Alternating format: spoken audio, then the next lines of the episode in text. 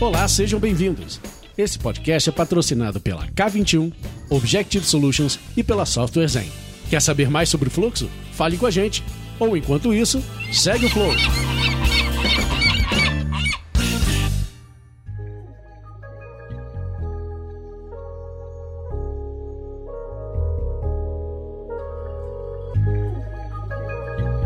Olá, tá começando o Segue o Flow. Eu, Lula, sigo aqui, não é de São Paulo, hein? Esse, esse episódio aqui, ó. O passado eu tava em Belo Horizonte, inclusive, né? Se eu não me engano. É verdade. Esse daqui estou diretamente do Porto, em Portugal. Solta aí o Mamonas Assassinas, ó. Tem que ter, né? Não. ouvi aqui, ouvi esses dias. Empolgante. Eu, Lula, sigo aqui do Porto e converso com os meus amigos e minha amiga Thaís Rigolon, diretamente de São Paulo. Thaís permanece em São Paulo, certo, Thaís? De São Paulo, né? Representando aqui nesse frio em São Paulo. Fugir do frio, eu vim fugir do frio, foi isso que eu vim fazer. Danilo Garcia também deve estar no frio, o frio de Curitiba, é isso mesmo, Danilo? É isso aí, cara. Curitiba sempre é frio. Constante, né? Toda vez. Constante, constante. E Guilherme Guit, aqui pertinho de mim, na França, em Lille. E aí, Guit? Tudo certo, galera? Passando calor, né? Nossa, Calor, calor, tá calor essa semana aqui. calorzão bom aqui, olhando lá pra fora, um tempinho bom. Por falar em calor e frio, esse, esse capítulo aqui que a gente vai discutir hoje fala sobre um pouco sobre a capacidade da gente se recuperar de muito calor, de muito frio. Mas deixa eu começar pelo começo. Para quem tá chegando agora nessa temporada do Segue o Flow, a gente está discutindo o livro Thinking Systems da Donella Meadows. É, e essa temporada vem ao ar graças ao patrocínio da nossa querida Objective Solutions da K21 e da Software Zen, é, três organizações aí referência em pensamento sistêmico, em fluxo. Muito obrigado, muito obrigado. E antes da gente ir para os nossos blocos oficiais, eu acho que a gente pode trazer aqui antes um prólogo sobre o nosso backstage, é, bit.ly barra segue o flow. É isso, eu sempre falo. Eu queria, a gente criou até duas URLs para. Tá funcionando esse também. Tá funcionando nesse também. Tem redirect, tá- é tranquilo. Ele tem vários redirects. Então, bit.ly barra segue o flow. Acho que é, é um lugar, um espaço para quem ouve a gente ir lá comentar e dar pitaco e falar o que achou e tudo mais. Temos comentários sobre o último capítulo? Temos, temos. Temos o, o primeiro comentário foi o do Ronaldo Costa, onde depois de ouvir o podcast ele lembrou do o conto de Kiribati. Então ele colocou todo o conto aqui pra gente, botou até um link pra você aprender um pouco mais no- sobre um curso de pensamento sistêmico. Então vale a pena dar uma olhada lá no backstage e dar uma lida no conto que ele trouxe pra gente. Aí tivemos alguns comentários do nosso querido Panda, né? Pandinha. Ele foi lá, deu, deu ada de sua graça pra nós. É, e também temos o nosso, o nosso backstager de carteirinha, Denis e Bunnies, de novo, lá com nós, com- compartilhando conhecimento. Então vale a pena vocês, vocês darem uma olhada na interaçãozinha lá, tá? bit.ly barra segue o flow. Entra lá. E para além disso, a gente teve também Thaís Salles, só que aí era no segundo episódio, que ela foi lá e comentou que eh, foi fodida a explicação do pensamento sistêmico, usando pensamento analítico, e ela comentou que ouve a gente às 6 horas da manhã enquanto tá na academia, ó. Uau! Muito bom, muito bom. Bom dia, Thaís. Bom exercício pra você hoje. Começou bem o dia. Muito bom, muito bom.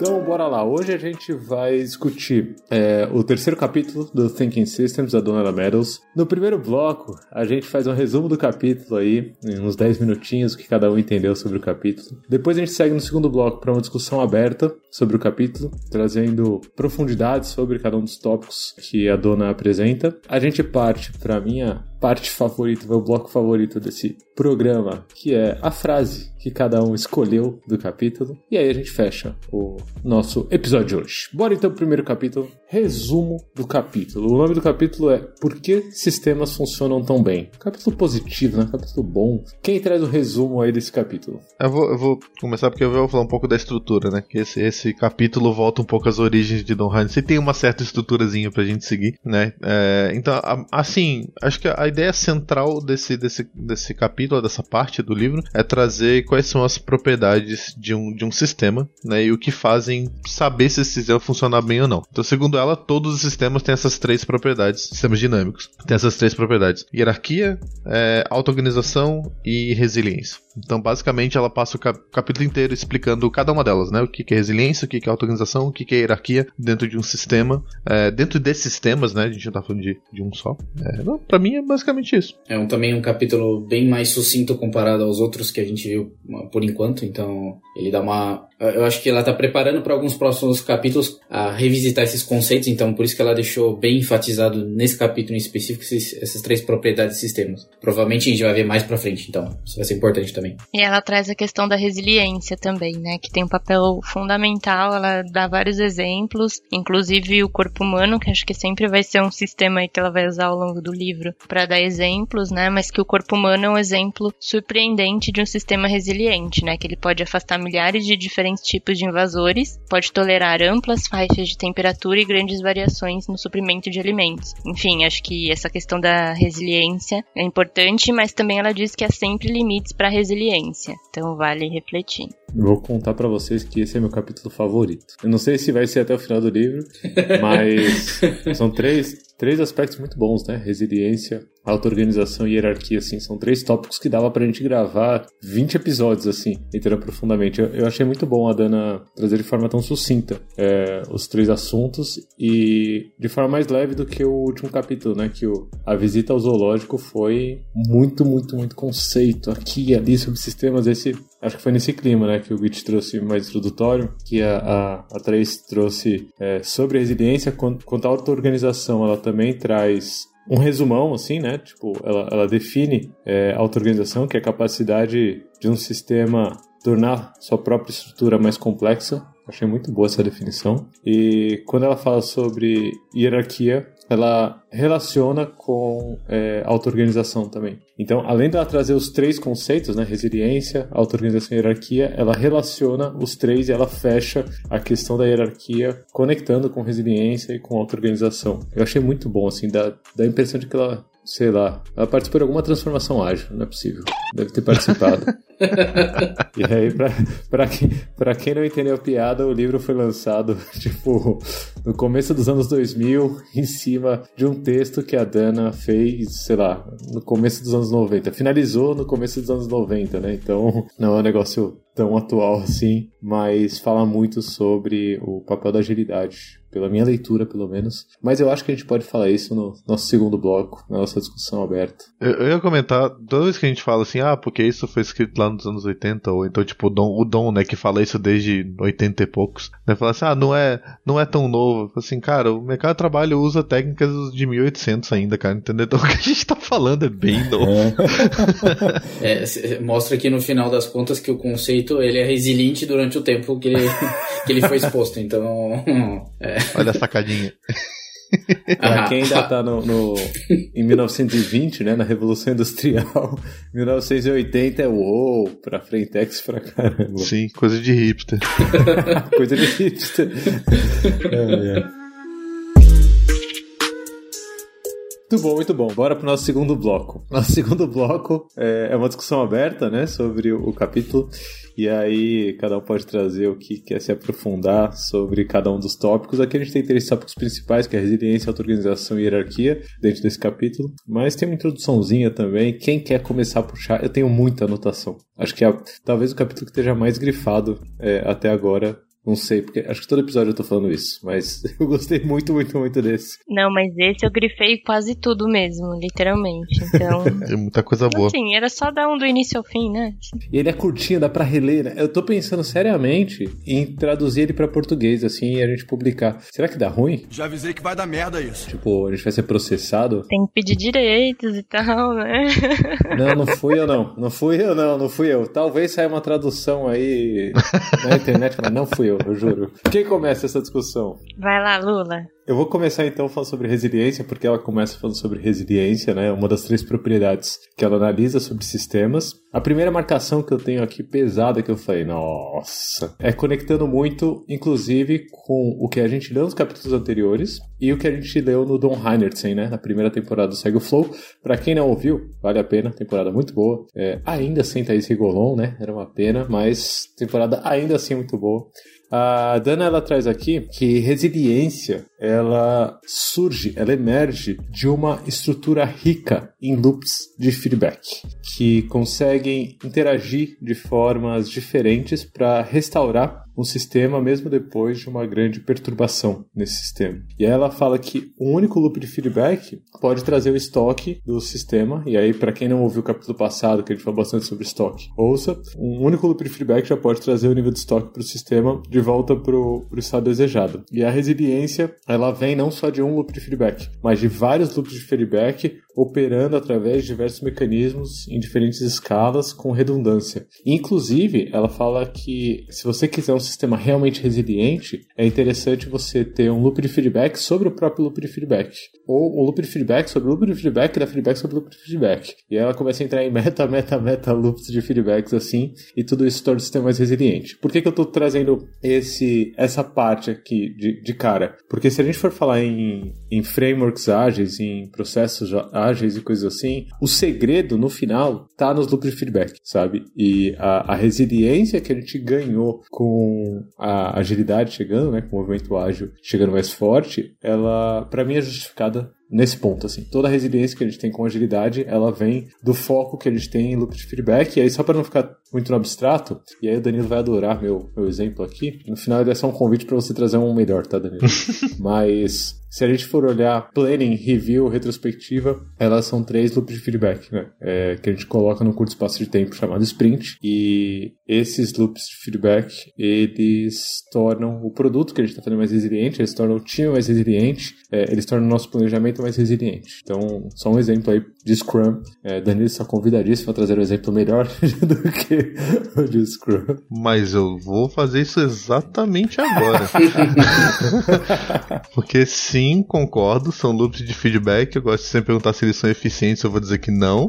Para mim, o, o ciclo de, o loop de feedback mais eficiente é o que o próprio fluxo te dá. O próprio fluxo te dá loops de, te dá feedback no dia a dia. Eu, tô, eu, tenho, eu tenho pensado muito sobre isso com relação às retrospectivas. Retrospectiva pra mim é uma puta perda de tempo. E um dia ainda vou provar isso, né? Que retrospectiva é uma perda de tempo. Você consegue pegar insights durante o dia a dia do trabalho muito melhor do que numa retrospectiva. A gente só não presta atenção para isso. Eu fui provocar o que eu colhi, ó. Eu fui provocar o que eu colhi. um dia, um dia eu ainda vou conseguir, assim, pegar o que tá na minha cabeça, construir o quebra-cabeça aqui e conseguir passar de uma forma aceitável para as pessoas o porquê que eu acho isso. Mas enfim, é, você tá certo. São loops de feedback hoje em dia eles ajudam as pessoas a fazerem produtos melhores. Eu não acho que é o melhor loop de feedback, mas é uma forma de fazer, com certeza. Acho que no fim é as pessoas se comunicarem, né, e pensar sobre o que tá no fluxo, porque também não adianta lá o fluxo tá dando vários feedbacks e ninguém tá refletindo sobre isso. Eu acho que por nós não termos essa cultura de comunicação e tudo mais, talvez a gente precisa dessas cerimônias, né, setadas aí para ver se o negócio anda, digamos assim, né? E aí, só trazendo um ponto da resiliência, aqui ela fala uma hora que a resiliência é uma medida de capacidade de um sistema de sobreviver e persistir, e persistir dentro de um ambiente variável, ou seja, o oposto de resiliência é fragilidade ou rigidez. Aí quando a gente traz para a questão do Covid, né? Quantas empresas não quebraram? Quantas empresas conseguiram ficar um tempo ali, mas aí também quebraram e outras que até foram assim uma crescida exponencial, né, durante a pandemia. Então, foi um momento em que o sistema lhe trouxe um problema que as empresas precisaram ter uma resiliência para sobreviver. Então acho que vale a gente refletir sobre isso e quem não sobreviveu, por que será, né? Então a gente precisa esperar mais um outro é, estressor desse tamanho para que a gente aprenda certas coisas. Então acho que vale uma reflexão nesse ponto também sobre resiliência, né? Antes do, do, do entrar, rapidamente, trazer uma referência aqui de um episódio lá do fundo do baú do Love the Problem. Vi aqui episódio 9, que foi lá, acho que no começo da pandemia, Cisne Negro e Antifragilidade. Tem bastante a ver com esse capítulo aqui no final, né? O Taleb ele vai além de resiliência e tal. Mas, Git, volta contigo. Eu acho que eu queria adicionar também é, nessa parte, assim, é, até fazendo conexão com um exemplo que a gente deu no, nos episódios do Don Heinstein também, quando a gente falava sobre é, descentralização e no final das contas, uma das coisas que conectam justamente com a, o mecanismo de resiliência é que, por exemplo, é, um exemplo que a gente usou nesse, nesse episódio foi uma cidade, né? Então, numa cidade, você pode ter vários eventos que podem acontecer é, que vão fazer com que essa cidade ela dispare, vai desaparecer, por exemplo. E o que acontece? É, um deles é, por exemplo, um eventual fogo que pode acontecer na sua casa, ou no vizinho, ou no bairro, e você tem um mecanismo que ele, ele ela comenta até nesse, nesse, nessa parte específica que é o mecanismo de é, ter algo em duplicado. Eu esqueci o nome que ela coloca, ela coloca como. Redundância? Redundância, isso, obrigado. Então ela, ela fala de redundância no, no processo, né? Então, um exemplo. O que, que poderia ser redundante, né? A gente tem nas nossas casas ou em lugares próximos da, de onde a gente vive, a gente tem extintores e a gente também tem os bombeiros, que são é, uma, uma forma também de atacar esse problema quando a gente fala se a gente tem um incêndio, por exemplo, né? Ou se você tem um pequeno fogo. Se você olha de uma forma ampla, é redundante e provavelmente, se você pode olhar em questão, se você olha justo, justamente só o viés econômico, não sei dizer se realmente é viável no longo prazo. Mas o, que, o ponto mais importante no final das contas não é se é na, na questão econômica vale a pena. A gente está falando justamente na resiliência durante o tempo. Então, o agir rápido é o mais importante que o lucro ou a vantagem de ganhar dinheiro em cima de, desse sistema. Então, por isso, nesse caso, a redundância é importante também, porque garante com que você tenha na sua casa ou próximo à sua casa um extintor. Se você precisar usar, você vai resolver ele rapidamente para você ganhar resiliência no todo, né? Ou seja, na sua casa ou nos seus vizinhos, porque você não quer que também seus vizinhos peguem fogo na sua casa também. Então, enfim, então esse é uma coisa que acaba conectando com o episódio de Don Heinz. Eu achei interessante que a gente possa discutir também um pouco sobre isso. Eu achei muito bom esse comentário, Guit, porque é, a Donella ela traz em vários momentos aqui que resiliência não é algo que a gente consiga observar facilmente. Né? A gente não consegue ver é, a resiliência, a não ser que chegue no limite. Assim, quando chega no limite, a gente consegue ver. E aí, o exemplo que eu fiquei pensando aqui na minha cabeça é muito, sei lá, de esportes, né? Assim, eu praticando corrida. É, o, o, o, corpo, o corpo humano ele é resiliente por si só. Então, se eu saio para correr, eu fico cansadaço, assim, nossa, muito cansado, é, ele se recupera. Mas aí ele fala que, ela fala que isso não necessariamente é, é resiliência. Isso daí pode ser só uma estabilidade estática, é o que ela chama aqui. Do tipo, eu consigo ver, eu consigo medir, do tipo, eu sei que se eu correr, meu corpo vai se recuperar. A parte de resiliência de fato, talvez eu não consiga ver, a não ser que eu chegue no limite. Qual que é o limite? Eu tenho uma lesão, né? Então, se eu chegar na fadiga a ponto de ter uma lesão, talvez eu tenha quebrado aí a minha resiliência, tinha excedido o limite da, da minha resiliência e eu vou pagar por isso, é, porque eu não vou conseguir voltar para o estado, né? E aí tem duas coisas que ela fala que eu gostei muito nesse aspecto, que é primeiro que ela vê esses limites como um, um platô. Alguém sabe traduzir platô assim? Platô é um termo tão, achei, rebuscado. Ah, Git, tem que ser você para traduzir. Platô. É plano. É, é francês. é plano mesmo? Platô. Vamos ver o que é Platô aqui, ó. Disco. É um disco. Eu tinha pensado num disco mesmo. Disco que integra o dispositivo responsável pela transmissão de força do motor às rodas de tração. Então é um disco. Eu tinha imaginado um discão assim. E esse disco ele tem limites, né? E aí, como não é facilmente enxergado, o que acontece é que as organizações elas é, abrem mão de aumentar essa resiliência ou abrem mão até da resiliência que já tem em troca de produtividade imediata, né, em troca de, de, ganhos imediatos e não tem noção do que está abrindo mão, porque não é fácil de enxergar essa resiliência. Então o que acontece é que esse platô ele fica cada vez menor e ninguém percebe. E aí a sua capacidade fica, a sua capacidade de se adaptar, né, como a Thais trouxe, fica reduzida. E aí tem um trecho aqui que eu, que eu coloquei que é, é a perda de resiliência, ela geralmente vai vir de surpresa, porque o, o sistema que está abrindo mão da, da sua resiliência, ele geralmente está prestando mais atenção para dentro do jogo do que para o espaço de jogo em si. E esse espaço de jogo vai reduzindo, reduzindo, reduzindo, ninguém presta atenção porque está só jogando ali. E aí, a hora que chega no limite, a coisa quebra. É, então, um dia é, esse sistema conseguia fazer alguma coisa e no dia seguinte já não consegue fazer mais, sabe? Um dia ele faz uma coisa que estava fazendo por 100 anos assim e no dia seguinte não, não, não faz mais. E aí, conectando tudo isso, é, ela traz a ideia de que, inclusive, estava fazendo uma palestra essa semana e eu fui citar a integralidade e eu citei como exemplo de integralidade a fundação do SUS é, ele tem a integralidade dentro dos seus princípios, né? E a, a Dana ela traz aqui é, essa ideia de que para a gente lidar com a resiliência a gente precisa trazer essa visão mais holística da coisa. É, e ela traz exemplo até de, de saúde, né? Uma visão holística de saúde que tenta não só curar a doença, mas também aumentar a resistência do corpo humano. Isso na própria medicina é cada vez mais difícil da gente ver, né? Do tipo, se eu tive problema de estômago, pouquíssimos médicos perguntaram qual era a base da minha dieta, sabe? Do tipo, que eu comia no dia a dia, sabe? Sabe? É, ah, isso daí é problema de nutricionista, não é de médico, sabe? Gastro não vê isso. Gastro vê o quê?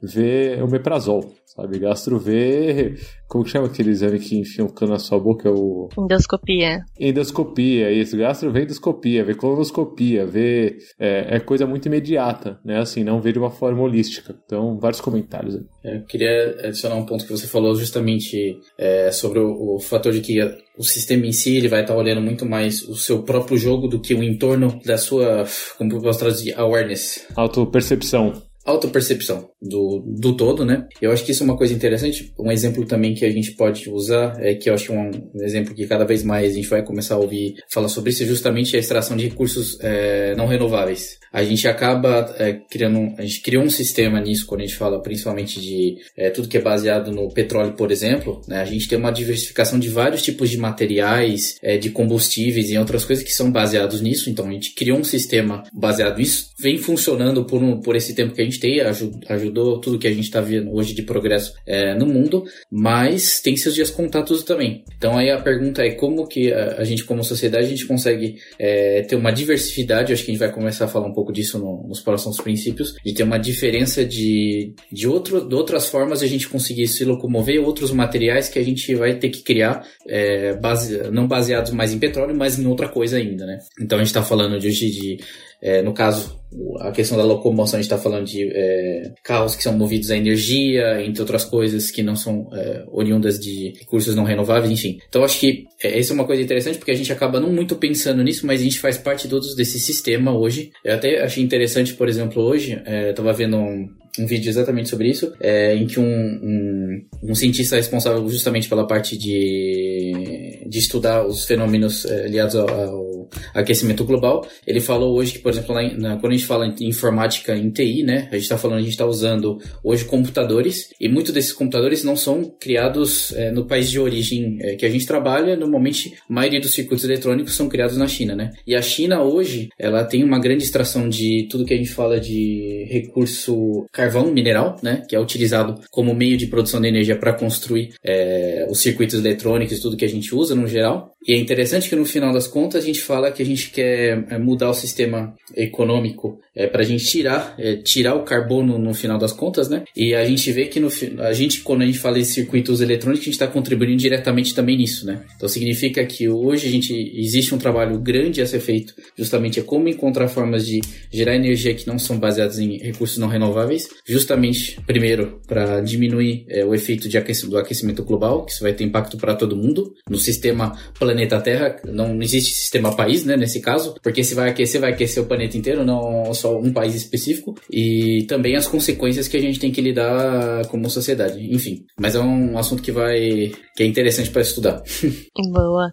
E aí, por exemplo, será que a gente precisa de pessoas, e eu acredito que sim, né? É, pessoas para olhar o todo do nosso país, né? Ó, oh, gente, isso aqui temos atenção aqui, porque ó, se a gente continue, continuar dessa forma, a gente vai realmente criar uma crise, né, dentro de uma organização, que nem o Lula falou, ah, hoje tá funcionando, amanhã não funciona mais. Quem que tá olhando para isso? A gente deveria ter essas pessoas ou será que aí olhando até para auto-organização, a gente não consegue de forma auto-organizada, né, olhar para o sistema como um todo e trazer ali a partir do fluxo que a gente está vendo, pontos de atenção e atuar preventivamente, né? Será que a gente precisa sempre esperar ali que a água derrube o copo ali, estourou tudo para correr desesperado, né? Por que, que será que talvez e aí olhando mais para Brasil, assim, eu vejo muito, assim, todas as empresas que eu trabalhei até hoje, muito desespero para correr atrás de resolver algo que já aconteceu, do que a gente ali pensando de forma preventiva em como melhorar e aí trazendo pro corpo, pro nosso corpo, né, nossa saúde. A gente é a principal pessoa de ir atrás de cuidar da nossa saúde, fazer um check-up, entender se tá tudo bem, para também a gente não ficar dependente de um pronto-socorro e descobrir as coisas depois, né? Enfim, queria entender o que, que vocês pensam sobre isso. Você já tá puxando um tanto, Thaís, do segundo princípio, que acho que o Danilo pode introduzir, inclusive, já relacionando, que é da auto-organização, né? É, esse tipo de ação que você está propondo já faz parte para mim da auto-organização. E só pra gente fechar a resiliência aqui, meio conectando com outra organização, né? É, eu vou deixar como referência, além do, do, do Cisne Negro e Antifragilidade, episódio 9 do Love the Problem, que tá no nosso backstage, bit.ly barra flow. Entrem lá para ver essas referências. Eu vou deixar também o capítulo de um outro podcast muito, muito bom, que se chama Segue o Flow, que é o capítulo 8 da primeira temporada, que é sobre feedbacks mais rápidos, né? Loops de feedbacks mais rápidos e tal. Danilo Garcia, auto-organização e resiliência e tudo mais. Praticamente 42, né? Resposta por universo, a vida e tudo mais. Concordo, concordo, concordo muito. Então, organização, né?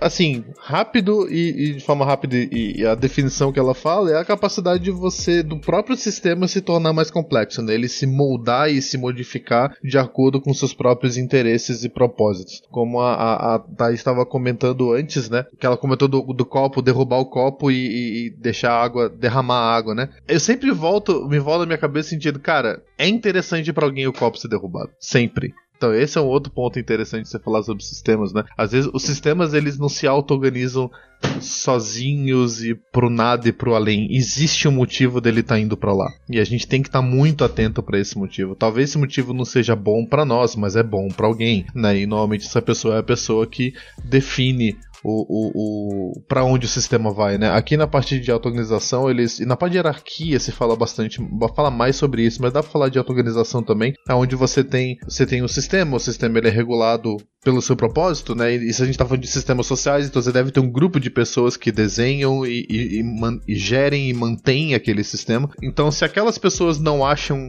que o, o, o, copo deveria ficar na mesa com água para ser bebido, se eles acham que o negócio é derramar, ele vai ser derramado. Deixa eu conectar um ponto aqui, Danilo, que é, é, tem muito a ver com isso, que ela fala que as condições que podem é, encorajar a auto-organização, que é algo natural no mundo, tá? Em qualquer sistema no mundo, auto-organização é coisa natural. É, mas as condições que conseguem encorajar isso a acontecer cada vez mais podem ser muito assustadora para os indivíduos que têm as estruturas de poder ameaçadas, né? Exatamente. É, e como consequência, o, o, o, sistema educacional, ela fala, ó, sou de 42 aí, ó, sistema educacional, é, desde o começo já restringe a força criativa das crianças, ao invés de, de fazer a, o estímulo né, dessas forças que podem deixar o terreno mais fértil para a auto-organização. Que no final vai existir, né? É, tem um parágrafo que ela fala bem sobre isso. Ela fala assim: resiliência e auto-organização às vezes são sacrificadas pelo propósito de produtividade de curto prazo e estabilidade. Produtividade e estabilidade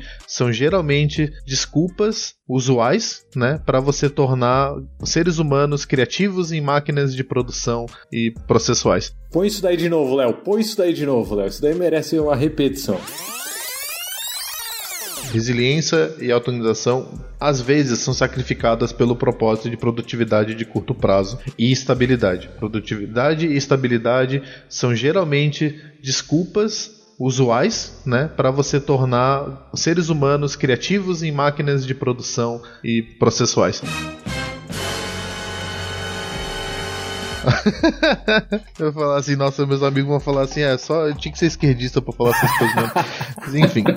Então, eu, eu, acho, eu, acho, eu acho isso muito interessante, assim, porque você vê isso o tempo inteiro e a partir do momento em que você tem um grupo de pessoas, né, que estão definindo aquele sistema para onde ele vai, é, não necessariamente o sistema vai se comportar de acordo com com aquilo, porque tem, tem os seus subsistemas, né? Tem os incentivos e propósitos dos subsistemas também que estão se auto-organizando com relação diretamente relacionado ao propósito do, do sistema maior ou não. Isso que aí para mim eu vou entrar, só vou fazer um link com um dos, eu não sei qual é o capítulo, mas é o capítulo que a gente fala de armadilhas sistêmicas, que para mim é um do melhor capítulo do livro, é aonde a gente vai falar um pouco mais sobre isso. Então você tem esses sistemas se auto-organizando entre si, né, em comparação com ou subsistemas que estão dentro deles ou com sistemas que estão acima deles, tudo acontecendo ao mesmo tempo, né, de forma, de forma dinâmica. E você não tem muito controle sobre isso. Mas uma coisa que eu acho legal, que é, é, é meio, você parar a pensar, até óbvio, mas é interessante pontuar na, na auto-organização, onde você tem, também tem um pouquinho hierarquia, mas é, você tem essa, a capacidade de você se auto-organizar no teu sistema, né, e as, e as conexões dentro do teu sistema são muito mais densas do que do sistema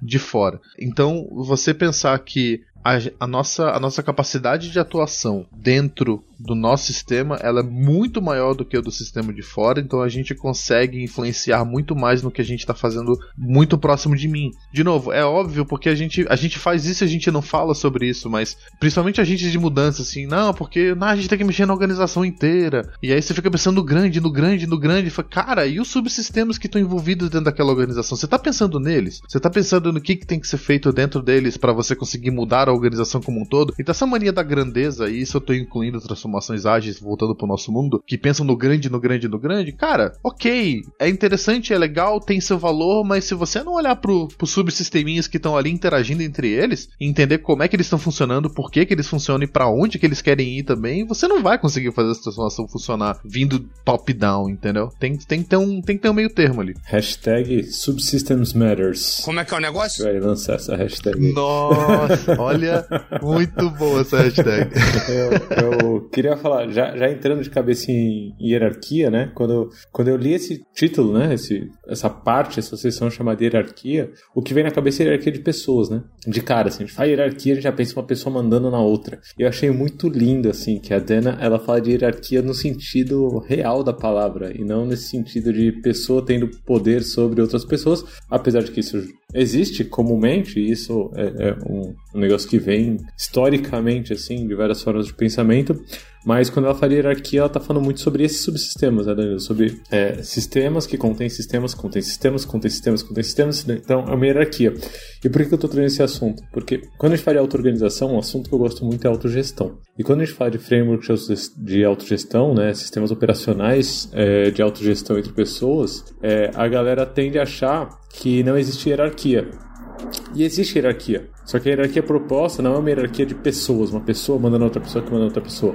A hierarquia proposta é uma hierarquia de assuntos, é uma hierarquia de sistemas, né? É, com todos os sistemas funcionando dentro dessa hierarquia a favor do propósito do sistema maior, que seria a organização, nesse caso desses frameworks de autogestão, de auto-organização.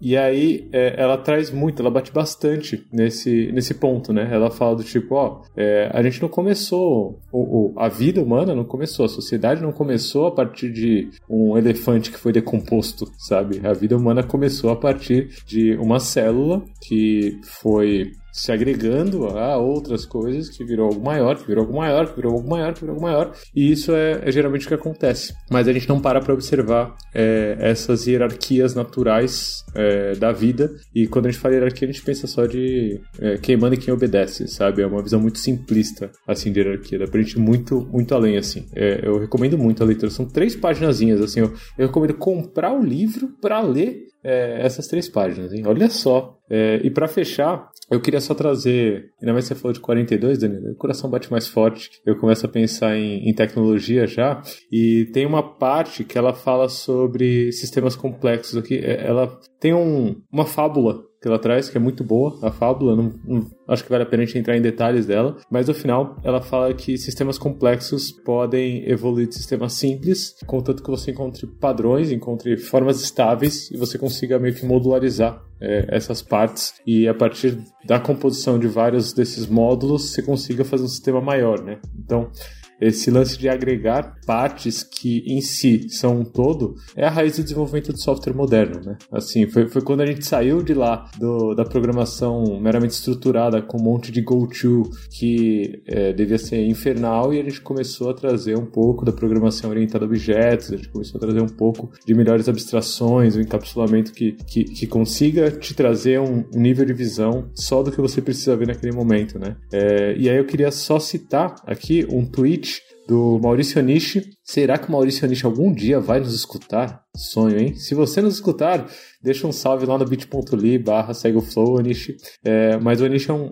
um, cara que é referência dentro da comunidade de desenvolvimento de software brasileira, é, principalmente na, no aspecto de testes. E ele falou que estava lendo o livro chamado Philosophy of Software Design, do John Osterholt. E o John ele traz no trecho que o Maurício compartilhou aqui que o problema fundamental na ciência da computação é em como fazer um problema complexo ser dividido em partes menores que conseguem ser independentes. Ele tá falando de hierarquia, sabe? Hierarquia dentro dos sistemas, assim. Isso é mágico. Para quem desenvolve software sabe que isso é mágico. Você achar boas abstrações, conseguir encapsular seu código de uma maneira bonita. Nossa, dá até uma sensação de prazer, assim, sabe? Na hora que você olha esse código. Boa, conectando a fala do Danilo, quando ele falou dos subsistemas e tal, aí eu trago a referência do Foucault, né? Quando ele fala da microfísica do poder. No micro, é, ambiente que você tá, seja a sua cidade, né, seja a sua rua, seja o seu prédio, o que você puder fazer nesse ecossistema para você ter essa microfísica expandida de poder, né? Então, por exemplo, se tem uma atitude que serve de exemplo para outras pessoas, elas se inspiram elas vão ter essa atitude, aí você vai criando a cultura e aí vai se disseminando. Pensar assim também nas organizações, né? O quanto a gente consegue influenciar ambiente em que a gente está, então na hierarquia, o local em que a gente está atuando ali, mais próximo, para que vai se dissipando. E aí ela até traz o exemplo de fractais, né? Tipo o snowflake, né? O floco de neve. É legal, você tava até entrando aqui no Google colocando imagens fractais. É uma coisa meio louca, né? Porque você vai, vai vendo uma coisa que vai criando uma. Tem até umas imagens meio loucas aqui, né? Parece que você fumou um, você tá, tá enxergando. Mas é, é isso, assim, né? Não querer dar conta do todo, mas como que você vai criando uma cultura que talvez ela vai de forma auto-organizada ali se dissipando pra gente realmente ser efetivo e eficaz né? Senão é enxugar gelo. O trabalho que eu vejo já em muitos lugares, de enxugar gelo com agilidade. É falar que tá fazendo agilidade, mas no final, desculpa, você só tá fazendo os rituais ali de forma proforme e no final você não tá agregando valor nenhum no negócio, né? Então, enfim, procurem aí imagens fractais, vocês vão ver várias coisas interessantes. Uma coisa para para adicionar é justamente sobre isso é que tenho visto, visto outras formas também é, ligadas à agricultura, enfim, eu acho interessante esse assunto porque justamente é, fala sobre isso. Então, é, hoje também existem formas de tentar estabelecer agriculturas mais próximas de, de caminho mais curto para sua casa, né? Que é uma agricultura local. Então, isso também é uma forma, em teoria, redundante, mas ela no final ajuda a poder é, descentralizar a criação de, de comida para as populações. E eu vi um conceito que eu achei muito interessante também, é, que é uma forma também, é, quando você fala de iniciativa uh, ah, para uma população, para um, um bairro, né? Eu vi um caso de, algum, de uma pessoa que conhece muito, mas assim, é impressionante como essa pessoa conhecia é, sobre é, plantas, é, coisas comestíveis e não comestíveis. E ele teve a ideia de pegar, é, por exemplo, áreas que hoje não estavam sendo, não sendo utilizadas para jardins. Ele criou um conceito de jardim-floresta, que a ideia é você poder plantar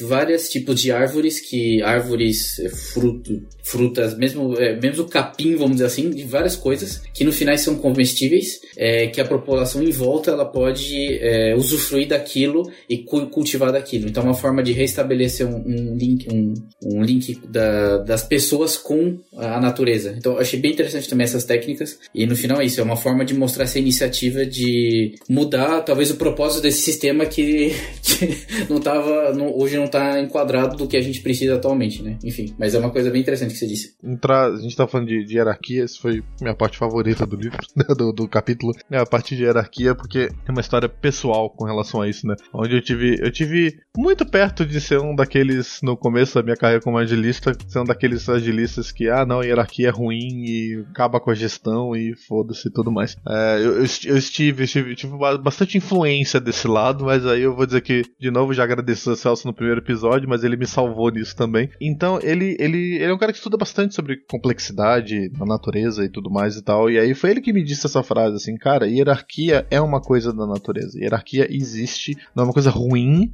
é uma coisa que existe. Como o Lula comentou, né? A gente pensa em hierarquia de pessoas, um mandando o outro e tal. Mas, cara, a gente se organiza em estruturas hierárquicas, sempre foi, sempre vai ser é assim que funciona. Tem até um parágrafo dela aqui na Bad Hierarquia que eu acho bem legal, que ela fala que a hierarquia são, são invenções brilhantes do sistema que não são, não só elas dão estabilidade e resiliência ao sistema, mas elas reduzem a quantidade de informação que qualquer que uma parte do sistema tem que manter, é, keep track, né? Como é que é o fugiu o português agora? Mas ela tem que saber. Vou falar assim, ela tem que, ela não precisa se preocupar com toda a informação do sistema, então ela meio que subdivide isso. Você pode falar de compartimentalização que os militares fazem, você pode falar de várias formas de outras estruturas hierárquicas que, que funcionam assim. E mesmo as estruturas hierárquicas que a gente vê hoje nas, nas organizações que a gente trabalha, nas empresas e tal, a maioria delas, eu não vou dizer todas, não vou generalizar, mas a maioria delas tem um motivo para elas estarem lá, entendeu? Elas, elas evoluíram para aquilo, né? Então, juntando a auto-organização do sistema, criando hierarquia, se tornando mais complexo, então em algum momento em algum momento daquele sistema foi necessário aquela estrutura hierárquica. Talvez agora não seja, é uma, uma coisa que a gente já fala, a agilista fala isso há muito tempo e eu concordo sobre isso, né? Políticas às vezes são escritas em, pedras, em pedra e não deveria, né? A política ela serve para um certo momento, depois você retira aquela política quando ela não faz mais sentido. E hierarquia para mim é a mesma coisa. Então você tem estruturas hierárquicas que você cria para resolver um certo problema naquele momento, depois a, a sua organização evoluiu, né? Ou se auto-organizou de uma maneira diferente que faz com que aquela hierarquia não faça mais sentido, então você pode simplesmente matar aquilo e realocar aquela, aquele, se for um grupo de pessoas, aquele grupo de pessoas em outros lugares. Mas isso envolve, quando a gente fala de pessoas, envolve ego, envolve poder, então às vezes isso não acontece. Mas eu acho, acho bem legal essa, essa ideia da hierarquia, onde você tem você tem hierarquias de sistemas, né? Então você tem um sistema, você tem subsistemas, e subsistemas são integrados dentro de um sistema maior, que é integrado, integrado dentro de um sistema maior ainda, então você sempre vai ter um sistema abaixo de você e acima de você, e você vai ser parte desse sistema. Né? Você, você ter essa consciência de que você é parte de um sistema e você tem sistemas ao qual você tem controle e você, e você participa deles também, mas você não influencia diretamente, assim como você tem sistemas acima de você, onde você participa, mas você também não tem influência, é dar uma noção espacial da gente, da nossa, da nossa sociedade, por assim dizer.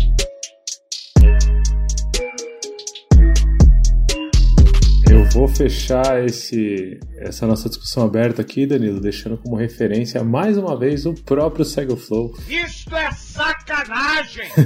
Autorreverência, mas a temporada 1, capítulo 9 do livro do Don Heinrichsen, Alcançando o Controle Descentralizado, tem tudo a ver com isso que a gente comentou, principalmente sobre é, hierarquia aqui. Então as obras elas estão conectadas ali. Don Heinrichsen e Donella Meadows. Tinha que fazer tipo um, um livro em que os dois trocassem ideia, já pensou? Ia ser louco, hein?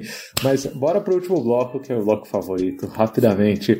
As frases favoritas de cada um. E eu vou começar. Vou começar já. Ah! Espertinho! eu acho, eu acho que a minha. Não sei, existem chances, assim, acho que a, a Thaís escolheria essa frase assim tranquilamente, mas sai primeiro, né? Então, ó, a frase que eu separei é dessa parte de hierarquias, inclusive. Tem muito a ver com o que o Danilo falou, por isso que eu quis ser o primeiro, e só por isso. Mas o trecho diz assim: é um trecho até mais longo, tá? Que eu separei, mas vale a pena. Se o membro de um time está mais interessado na glória pessoal do que na vitória do time, ele ou ela podem é, fazer com que o time perca. Se uma célula sai livremente é, da hierarquia funcional e começa a se multiplicar de uma forma menos hierárquica, é, a gente chama isso de câncer. É, se um estudante pensa que o, pro, o, o, seu propósito é maximizar as notas ao invés de procurar por conhecimento, e aí começa a usar cheat e outros comportamentos contraprodutivos, esses comportamentos começam a aumentar cada vez mais dentro desse sistema. É, se uma empresa usa o governo é, em favor dessa própria empresa, né? O mercado, a vantagem competitiva de mercado, o bom funcionamento do, da sociedade como um todo é, é erodida. Então, quando o propósito, né, o objetivo de um subsistema, ele domina o todo é, ao custo dos objetivos do sistema maior, o resultado é a suboptimização. Eu achei bem pesado assim. Tá aí, minha frase favorita, Thaís Rigolon. Muito bom, muito bom. A minha é mais pequena, pequena aqui. A característica mais maravilhosa de alguns sistemas complexos é sua capacidade de aprender, diversificar, complexificar e evoluir. Acho que o que ela traz, assim, até conectando com o título, né? Porque os sistemas trabalham tão bem. No fundo, ela traz que os sistemas são bons, né? Mas aí traz aquela provocação do Danilo. É bom para alguma pessoa, né? Então, acho que sempre esse olhar crítico no que a gente está fazendo e nas coisas é fundamental, né? Senão também a gente pode estar tá dentro de um sistema em que a gente nem percebe que ele está sendo é, ruim mesmo para outras partes desse sistema, não necessariamente nós, né? Então a gente está olhando no viés pessoal ou no viés social, né? Vale essa reflexão também. Minha, minha frase é na, no, sobre o princípio da resiliência. A frase é: a perca da resiliência ela vem é, normalmente como uma surpresa, é, justamente porque o sistema em si é, ele às vezes está prestando muita atenção no seu próprio jogo do que no espaço do jogo. Em si, eu gostei dessa frase justamente porque ela, ela, ela permite com que, no final das contas, eh, nós, como ator dentro desses sistemas em si, a gente possa refletir sobre o estado atual, o que está acontecendo, quem são essas interações é, que nós fazemos parte também, e ela abre o nosso leque e fala, beleza, esse aqui é meu jogo hoje, mas o que que eu... qual que é o meu espaço, na verdade? Para onde eu posso ir? O que que eu quero... É, para onde eu quero ir. Então acho que é bem interessante nesse sentido também. Pô, bem legal essa frase, hein? Eu, eu, eu vou dizer que eu tô surpreso, vocês conseguiram achar frase. Eu não consegui achar uma frase. É, esse capítulo é sucinto, mas ao mesmo tempo, cara, não tem uma frase, tem um parágrafo inteiro que eu posso falar aqui. Mas eu vou tentar, eu vou tentar falar rápido. Eu peguei o parágrafo, eu peguei o parágrafo do livro. Tava é, pois é, foi, foi difícil para mim também achar uma frase de efeito. Mas enfim, é, só contexto sobre o que eu vou dizer, né? Ela fala: sistemas comparativos, militares, ecológicos e sistemas econômicos e, e organismos vivos são organizados em hierarquias e não é um acidente isso. Aí vem o que eu selecionei. Se os subsistemas conseguem, em sua maior parte, né, tomar conta deles mesmos, se regular, se manter e ainda servir as necessidades do sistema maior, uh, enquanto esse sistema maior ele, ele coordena e melhora fun as funções dos subsistemas, a estrutura resultante é ela é um sistema estável, resiliente e eficiente. Cara, eu fiquei pensando muito sobre isso, assim, porque é isso que a gente que eu acredito, eu também acredito nisso que de, deveria ser isso no final, né? Onde você tem, é, é, ela fala bastante sobre isso. Você não pode ter autonomia demais e nem controle central demais. Tem que ter um, um balanço aí, né? Então, se você tem um sistema onde você tem de fato o sistema maior te dizendo para onde você vai, mas te dando autonomia para os grupos, os subsistemas decidirem como que a gente vai chegar lá e fazerem a gente chegar lá, você tem um sistema que funciona de verdade. O que você vê muito acontecer é que ou é muito pra um lado ou é muito pro outro, né? Então vira um zaralho onde ninguém sabe para ninguém, não tem propósito, vai cada um pra um lado e é caos total. Ou você tem o outro que tem um controle tão grande que as pessoas não conseguem nem se mexer. Você bota o cabresto na cara dela, você, vai andar para lá e é do meu jeito, a hora que eu quero e vai ser assim. É, então você tem esses dois extremos, né? Você tem, obviamente, várias organizações que conseguem fazer esse balanço de, cara, é para lá que a gente vai. Então, tem aquele exemplo, hoje tá difícil falar isso, mas tem aquele exemplo daquele vídeo do Spotify antigo que o exemplo é válido, onde ele fala, temos que atravessar o rio, né? Então eu não vou te dizer para você construir uma ponte, ele sim tem que decidir como é que a gente vai chegar lá. É, é mais ou menos essa pegada. Então é, é, era isso. Falei pra caramba, desculpa.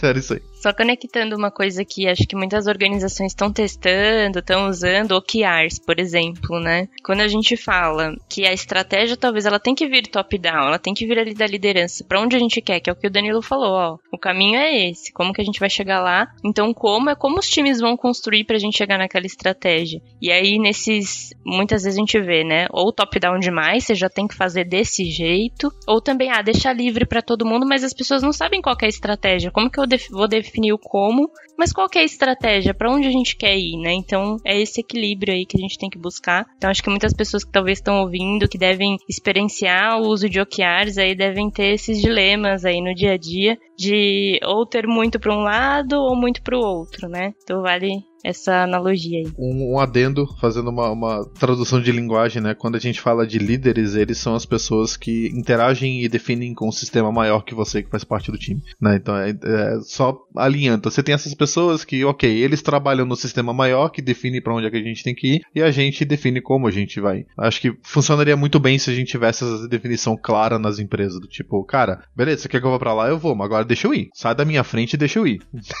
Entendeu?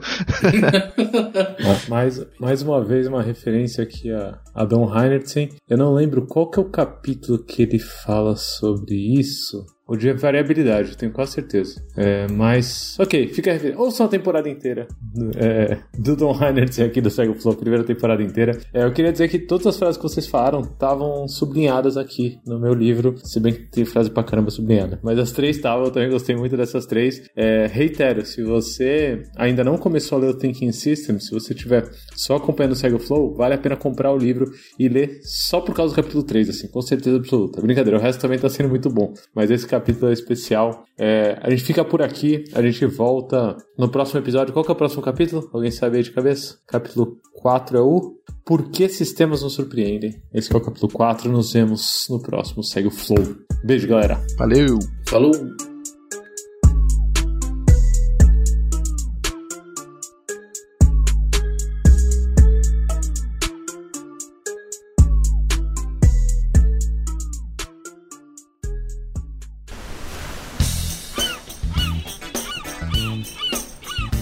Seguiu o flow? Esse podcast chegou até você através da K21, Objective Solutions e pela Software Zen. Para continuar acompanhando, assine o podcast na sua plataforma favorita e mande uma mensagem pra gente no segueoflowpodcast@gmail.com. Um abraço e segue o flow.